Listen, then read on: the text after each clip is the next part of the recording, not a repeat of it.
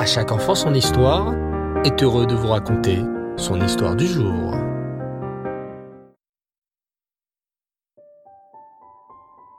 Bonsoir, et Tov, cher enfant. Comment vas-tu? Bao Hachem. Dis-moi, est-il arrivé qu'un de tes amis, ou même un simple camarade de classe, ne vienne pas en classe parce qu'il était malade? Si cela a duré, as-tu pensé à l'appeler pour prendre de ses nouvelles? Tu sais, il existe une grande mitzvah de rendre visite aux malades.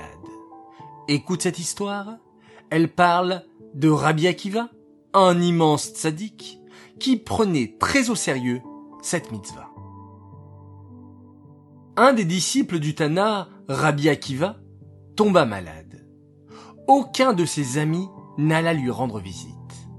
Personne ne se préoccupa de savoir comment il se portait, ni s'il avait besoin de quelque chose. Mais Rabbi Akiva, lui, remarqua que, depuis quelques jours, son élève n'était pas venu étudier au Beth Amidrash. Rabbi Akiva en conclut qu'il était sûrement malade. Il se renseigna pour savoir où il habitait et partit lui rendre visite. Il le trouva alité et très faible. Il n'avait même pas la force de se lever du lit pour se servir quelque chose à manger. Il avait l'air gravement malade. Tout était sale et négligé autour de lui. Après avoir pris de ses nouvelles et s'être renseigné pour savoir ce qu'il fallait pour le soigner, Rabbi Akiva ouvrit la fenêtre, aéra la chambre, épousta les meubles, balaya et nettoya ce qu'il pouvait.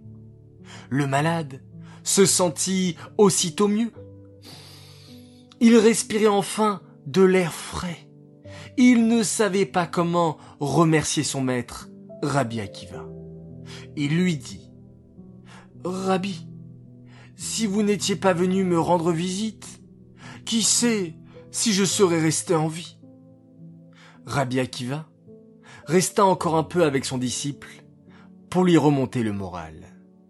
Le Tana le quitta en lui souhaitant Refoua chez Lema, une guérison complète, et retourna à la maison d'études très peiné de ce qu'il avait vu. Là, il fit des reproches à ses disciples en leur disant Sachez que ne pas aller voir un malade, c'est tout comme provoquer sa mort. Une personnalité a besoin de soins et d'aide. Son état peut s'aggraver dangereusement si personne n'est là pour lui servir à boire ou à manger. Pensez aussi à la souffrance du malade, de se sentir tout seul et abandonné de ses amis. En rendant visite aux malades, on remarque ce dont ils ont besoin et on active ainsi leur guérison. On lui redonne le moral. Alors, mes chers élèves, je compte sur vous, la prochaine fois, de faire cette grande mitzvah qui est Bikur.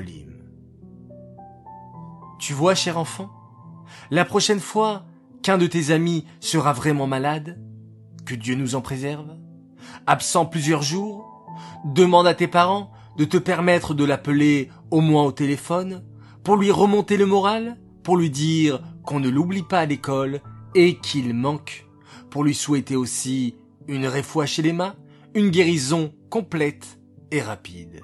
Je suis sûr que cela lui fera énormément plaisir. Voilà, les enfants, une belle histoire et une belle mitzvah à nous de nous renforcer et de faire au maximum cette belle mitzvah qui est Bikur Cholim. J'aimerais dédicacer cette histoire à tous les malades du peuple juif, tous ceux qui ont besoin d'une réfoua chez les mains, une guérison complète. Alors les enfants, pensez fort à eux et que par votre écoute, votre mérite, votre pensée positive, Hachem leur apporte une guérison dans ce qu'ils ont besoin. Amen.